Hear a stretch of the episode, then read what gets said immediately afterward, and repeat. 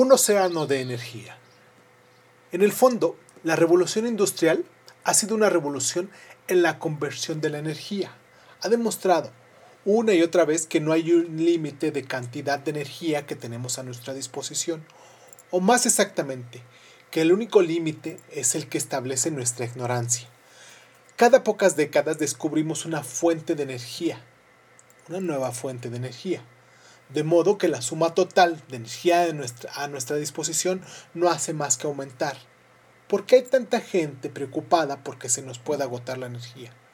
¿Por qué nos advierten del desastre si agotamos todos los combustibles fósiles disponibles? Es evidente que en el mundo no carece de energía. De lo que carecemos es de conocimiento necesario para dominarla y convertirla para nuestras necesidades. La cantidad de energía almacenada en todos los combustibles fósiles de la Tierra es insignificante si se compara con la cantidad de cada, que cada día dispensa el Sol y de forma gratuita. Solo una minúscula proporción de la energía del Sol alcanza la Tierra, pero supone 3.766.800 exajulios de energía cada año.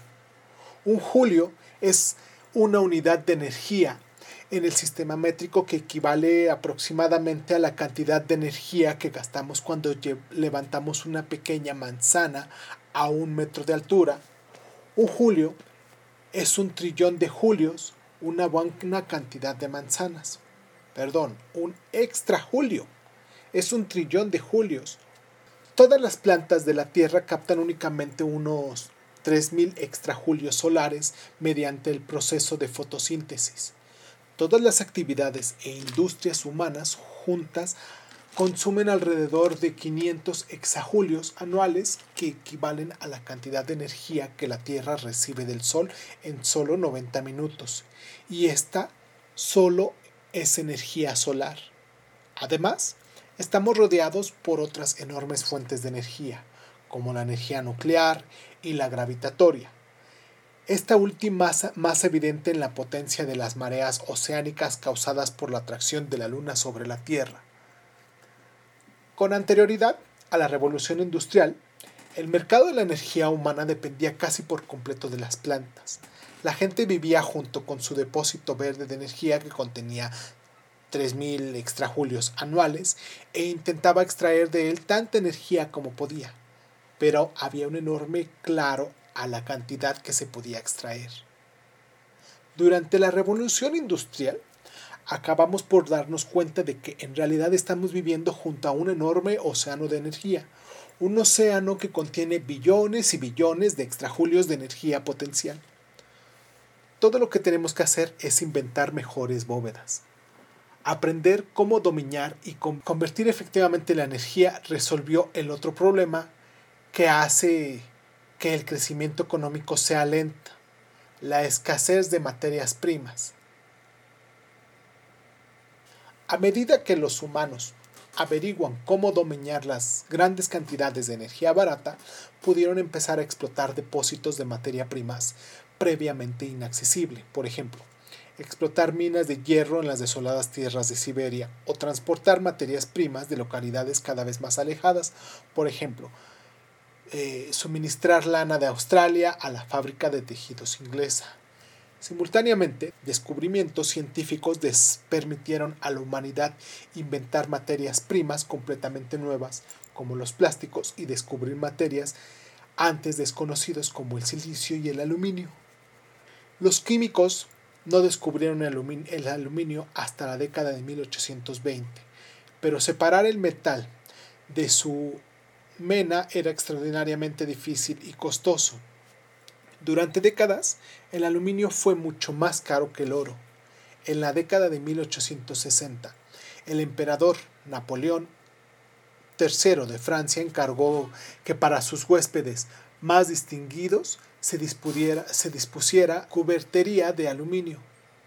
Los visitantes menos importantes tenían que conformarse con cuchillos o tenedores de oro.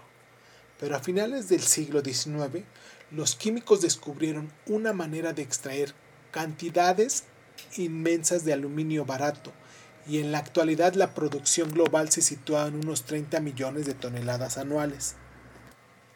Napoleón III se sorprendería al oír que los descendientes de sus súbditos usan papel de aluminio barato y desechable para envolver sus bocadillos y eliminar sus obras. Hace dos mil años, cuando los habitantes de la cuenca del Mediterráneo sufrían de piel seca, se embadurnaban las manos con aceite de oliva. En la actualidad, abren un tubo de crema para las manos. A continuación, cito la lista de ingredientes de una crema de manos moderna y sencilla que compré en un almacén local. Agua desionizada, ácido esteárico, glicerina, capritiglicérido, propilenglicol, miriostrato de hipopropilo, extracto de raíz de ginseng, planas ginseng, fragancia, alcohol cetílico, trietanomalmina, dimegicona, extracto de hojas de gayuba, magnesio, ascorbil fosfato, imidazolidinil, urea, metilparabeno, alcanfor, propilparabeno, hidroxisoedriexil, cicloxeno, carboxaldehidro, hidroxicitronelal, linalol, butilfenil, metilpropional, ciclonelol, limonelo, genaliol. Casi todos estos ingredientes fueron descubiertos y se inventaron en los últimos dos siglos. Durante la Primera Guerra Mundial, Alemania fue sometida al bloqueo y padeció una grave escasez de materias primas, en, particular el nitrato sódico, un ingrediente esencial de la pólvora y otros explosivos. Los depósitos de nitrato sódico más importantes se hallaban en Chile y en la India, pero en Alemania no había ninguno.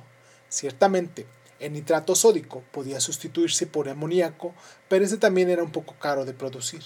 Por suerte, para los alemanes, uno de sus ciudadanos, un químico llamado Fritz Haber, había descubierto en 1908 un proceso para producir amoníaco, literalmente del aire. Cuando estalló la guerra, los alemanes emplearon el descubrimiento de Haber para iniciar una producción industrial de explosivos usando el aire como materia prima.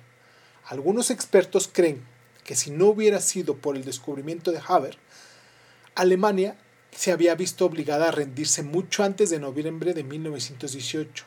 El descubrimiento le valió a Haber, quien durante la guerra también inició el uso de gases venenosos en las batallas, el premio Nobel en 1918 de química, no de la paz.